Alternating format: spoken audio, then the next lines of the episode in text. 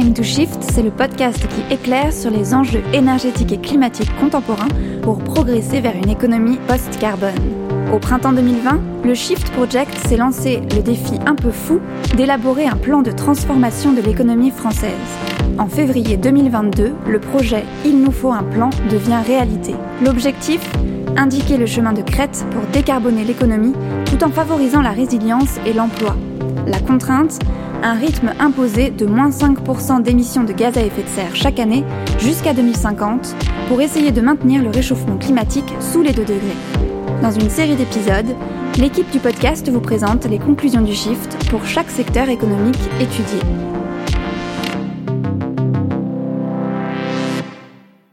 Aujourd'hui, on vous parle de ce qui, pour le Shift, doit devenir le véritable moteur de la décarbonation, l'emploi.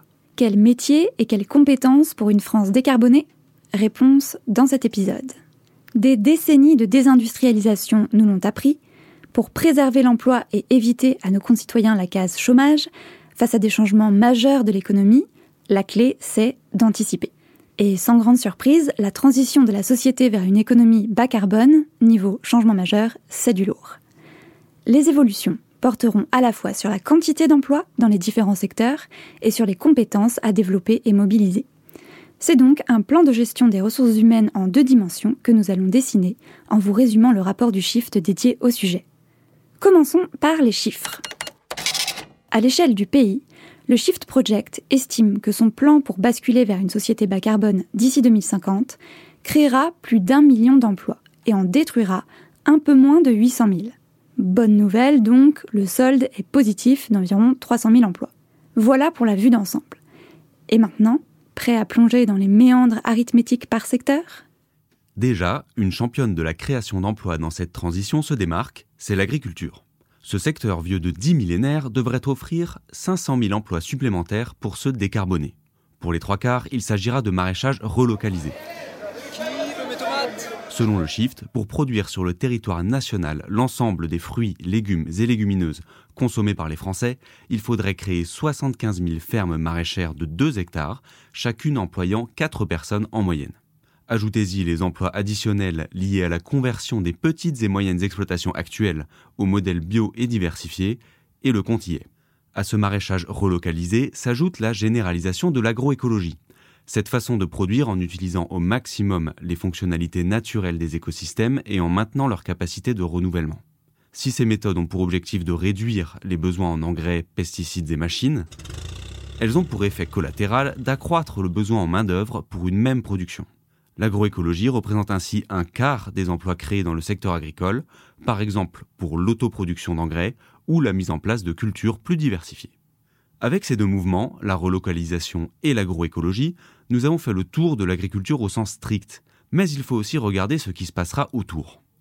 Plus de 40 000 emplois naîtraient de la diversification des activités à la ferme, comme la transformation des produits sur place et la vente directe. A l'inverse, 80 000 emplois disparaîtraient dans le négoce à cause des relocalisations et justement de cette même vente directe, et surtout dans la transformation de produits animaux du fait de la baisse de la production de viande. Pour être précis, il faudrait encore enlever environ 10 000 emplois dans la production d'engrais, de pesticides et le service vétérinaire. Mais cela ne change pas le bilan final positif de 450 000 emplois pour le secteur de l'alimentation dans son ensemble. Pas de doute, un score de champion. À l'autre bout du palmarès, sans surprise, l'industrie automobile aura besoin de beaucoup moins de bras. Non seulement la voiture serait moins utilisée, mais en plus, la production et la réparation de véhicules électriques demandent moins de main-d'œuvre que les véhicules thermiques. Même en prenant en compte les relocalisations, pour la fabrication de batteries par exemple, et la création de nouveaux emplois pour construire et entretenir les infrastructures de recharge notamment, au total, l'industrie automobile devrait perdre 300 000 postes, dont plus de la moitié dans les activités en aval, comme la vente, l'entretien et la réparation de véhicules. Oh putain mais évidemment, si beaucoup de Français ne se déplacent plus en voiture, c'est qu'ils se seront convertis au transport collectif, à la marche et surtout à la pédale. Pour produire, vendre et réparer les vélos tout-terrain, pliants, électriques, hollandais et toutes les autres bicyclettes de vos rêves, le Shift estime que 230 000 emplois seraient créés. Enfin, à deux conditions. Bâtir une offre à la hauteur de cette augmentation massive des besoins nationaux et fabriquer vraiment français du pneu à la selle. Voyons maintenant le secteur du logement. Vous avez forcément entendu parler de la rénovation énergétique, sujet qui fait l'unanimité. Alors, nouvelle Eldorado du plein emploi? La rénovation devrait en effet générer 100 000 emplois supplémentaires d'ici 2050. C'est significatif. En revanche, décarboner le logement passera nécessairement aussi par la réduction du nombre de constructions neuves en profitant de la baisse du nombre de nouveaux ménages après 2030. L'emploi serait directement réduit d'un peu moins de 200 000 postes. À noter qu'en diminuant l'utilisation de matériaux carbonés type béton et ciment pour les remplacer par plus de bois et autres matières naturelles, l'industrie gagnerait 10 000 emplois nets en plus. Le bilan pour le secteur logement dans son ensemble serait ainsi de près de 100 000 emplois perdus. Poursuivons notre tour d'horizon avec la mobilité longue distance. Pour décarboner nos déplacements lointains, en vacances, pour le travail, et aussi le transport des marchandises que nous produisons et consommons, il faudra une transformation en profondeur de ces secteurs. Mais d'après les calculs du Shift, globalement, les impacts sur les volumes d'emploi se neutralisent. On vous explique. Pour la mobilité longue distance des humains, il s'agira de substituer le ferroviaire à l'aérien partout où c'est possible. Résultat, plus 40 000 emplois gagnés pour le premier, 40 000 perdus pour le second. La SNCF et ses homologues devraient embaucher largement notamment dans les métiers les plus sensibles au volume de kilomètres parcourus par les trains, qui feraient plus que doubler. On peut penser notamment aux conducteurs et contrôleurs ou aux agents commerciaux à bord des trains. De l'autre côté du miroir, dans l'aérien, ce sont d'abord les personnels au sol, largement majoritaires, qui seraient les plus impactés. Fonction support, relations clients, exploitation et maintenance. Mais les baisses toucheraient aussi les hôtesses, stewards et bien sûr les pilotes. Voilà pour la partie exploitation de ces services. Côté industriel, le Shift prévient que ces chiffres sont encore incomplets, mais surtout que les enjeux seront très différents. Pour l'industrie ferroviaire, la part du marché national dans la production est et resterait significative. Le plan de transformation pousserait donc à sa croissance. Inversement, l'industrie aéronautique est très largement dépendante d'un marché mondialisé, donc le plan franco-français influencerait nettement moins son activité.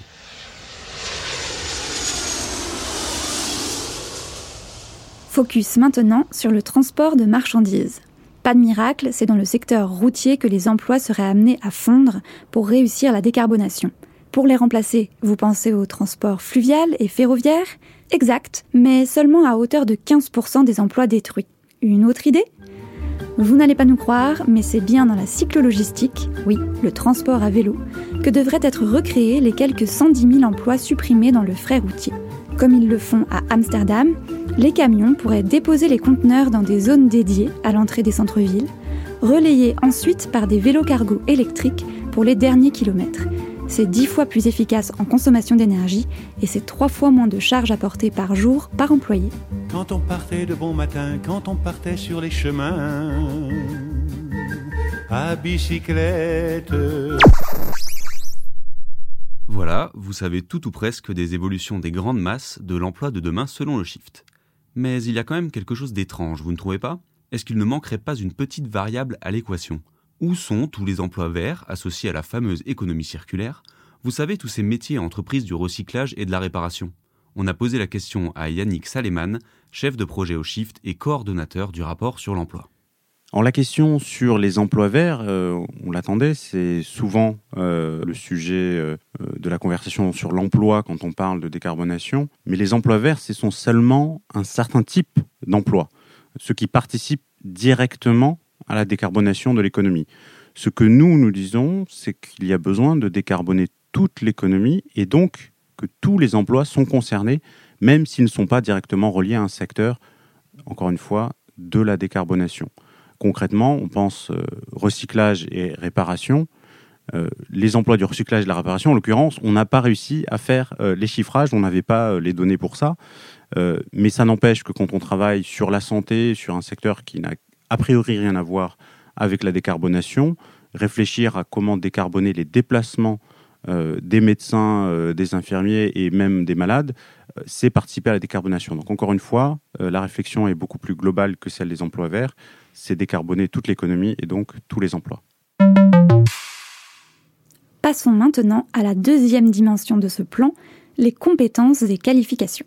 Parce que ce n'est pas le tout de prévoir des créations d'emplois, encore faut-il les pourvoir avec des personnes volontaires et possédant les bonnes connaissances, habitudes de travail et bien sûr les compétences pour les tenir.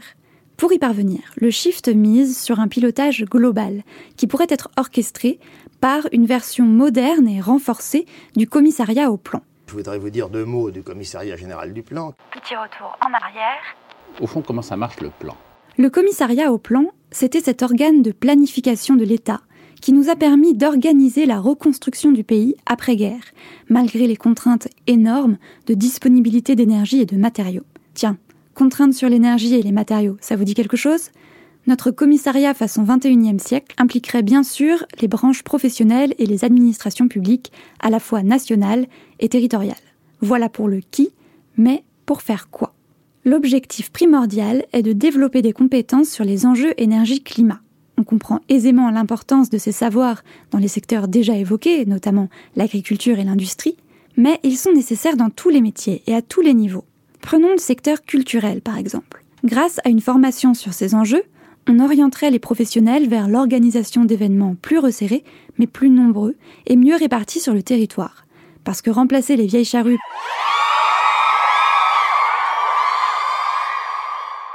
par une multitude de petits festivals dans des jardins publics, ce n'est pas tout à fait le même métier ni la même vision de l'avenir. L'emploi et l'offre culturelle ainsi réallouée réduiraient les transports carbonés des travailleurs comme des spectateurs. Autre exemple, dans la santé. Un secteur qui, pour se décarboner, doit se tourner vers la prévention et ainsi moins de traitements médicamenteux et appareils médicaux en tout genre, source majeure des émissions du secteur. Concrètement, cela revient à former plus de nutritionnistes et à terme moins de responsables de production ou d'acheteurs de médicaments qui entre-temps se seraient formés au bilan carbone et à une gestion en conséquence. Autre point important, le shift ne parle pas uniquement des formations initiales. La formation continue est une clé essentielle pour réussir cette transition. Il est donc indispensable que les pouvoirs publics analysent et luttent contre ces freins. On pense d'abord aux freins dus à l'offre, qui peut être insuffisante en volume et ou en qualité. Par exemple, il faudra des ouvriers du bâtiment compétents et nombreux pour réaliser des rénovations énergétiques globales et performantes, plutôt que les rénovations partielles à coût de double vitrage ou comble à un euro qu'on voit aujourd'hui trop souvent. Mais il s'agit aussi de freins dus à la demande, pour les individus, mais aussi les TPE, PME en manque de moyens et plus encore de temps. Le Shift préconise une aide financière, une réglementation plus stricte, mais aussi d'intégrer cette composante dans les appels d'offres publics. C'est ce qu'a déjà fait la région Hauts-de-France à Cambrai en expérimentant la formation intégrée au travail ou FIT. À l'occasion d'un important chantier de rénovation, pendant 15 heures, des artisans de divers corps de métier ont été formés à l'étanchéité de l'air. Les gros chantiers de ce type sont l'occasion de tester ces initiatives innovantes, d'essuyer les plâtres, et il revient ensuite aux donneurs d'ordre locaux, en particulier les bailleurs sociaux et collectivités locales, de systématiser ces pratiques en intégrant des clauses de formation à leurs appels d'offres. Ainsi, l'effet est double. En plus de réduire directement les émissions carbone des bâtiments publics et sociaux grâce à un chantier bien mené, on compte sur le professionnalisme des artisans qui, une fois formés, appliqueront leurs nouvelles connaissances sur tous leurs chantiers. Aussi, ce nouveau commissariat aura la difficile tâche de faire émerger des compétences aujourd'hui inexistantes, ou presque, pour faire naître ou renaître des activités essentielles. Il s'agit par exemple d'ajouter à l'arc des métalliers la corde soudure-vélo, trop rare aujourd'hui, ou encore de faire bûcher les consultants et autres cadres sur les bilans carbone en leur apprenant à évaluer les émissions, à élaborer des plans pour les réduire et en leur proposant des outils de pilotage et de contrôle de la vilaine molécule. Le shift va donc bien au-delà des lieux communs de la transition. La décarbonation des pratiques ne deviendra une réelle possibilité que grâce à l'éveil aux enjeux énergie-climat et à l'acquisition des compétences pour y répondre dans tous les domaines ou presque.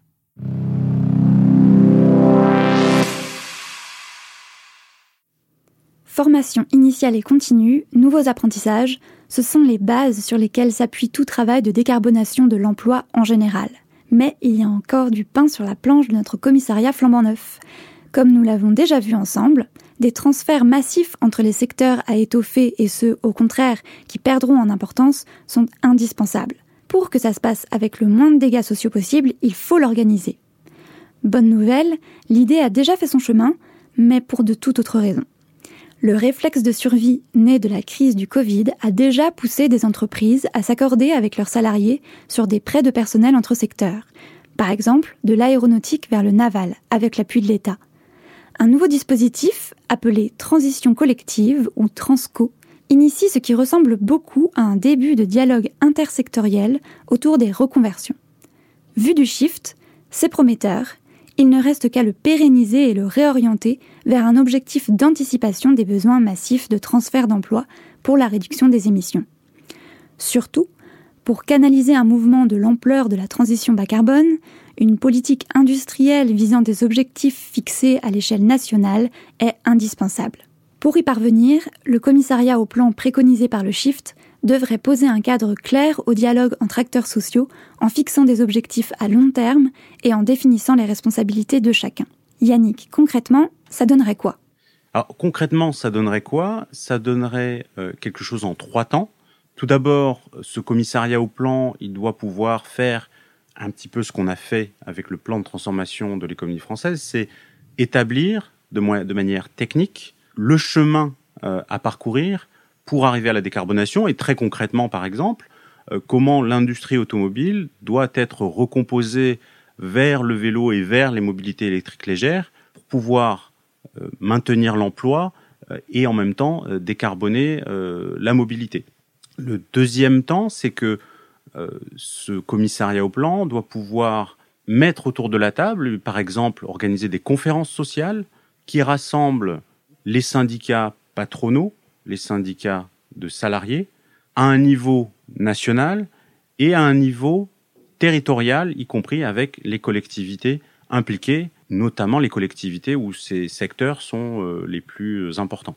Et puis troisième temps, après cette négociation qui permet donc de définir le chemin vers qui a été tracé dans la première partie. Troisième temps, c'est l'animation euh, de ces euh, structures de, négociation et le suivi.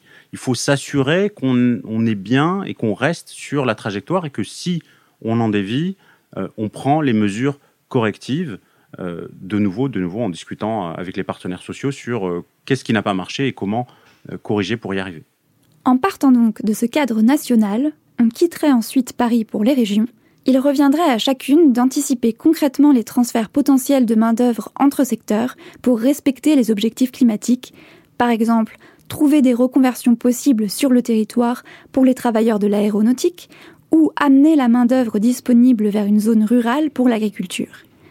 Les régions devront travailler à adapter l'offre de formation et aussi, avec l'aide et la coordination de l'État, à améliorer l'attractivité des métiers et des secteurs qui devront croître.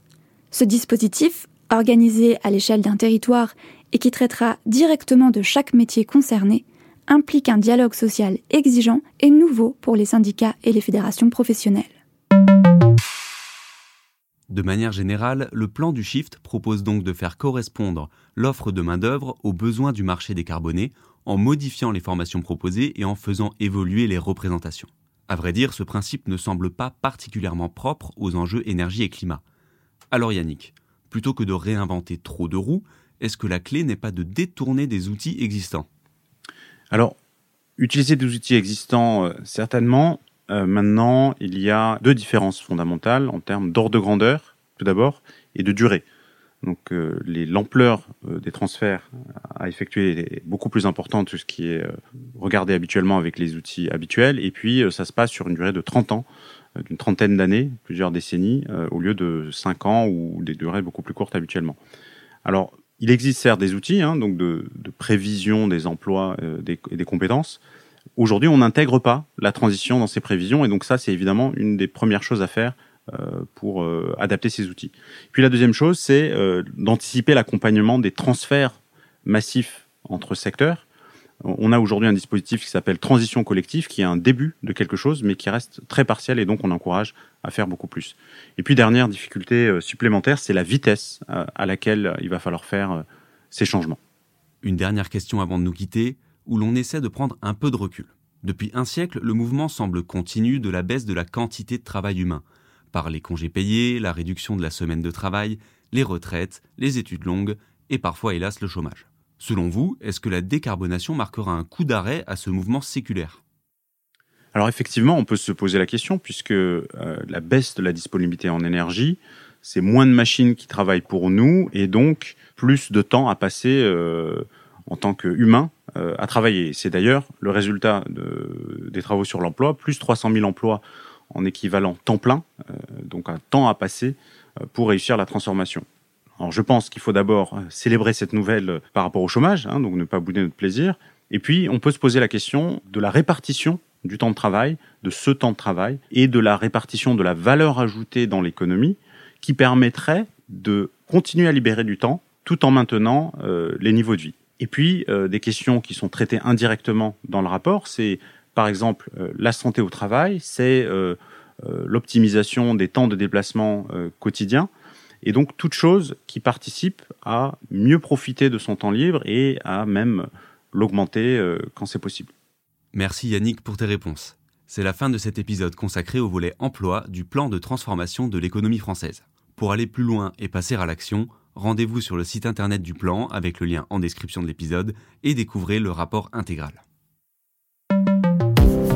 Podcast Time to Shift est réalisé par les Shifters, les bénévoles du Shift Project. Ce think tank dirigé par Mathieu Ozano et présidé par Jean-Marc Jancovici a un objectif, faire progresser le débat et les actions pour une économie post-carbone. Un monde libéré des énergies fossiles et préservé du changement climatique. À bientôt pour toujours plus de Shift.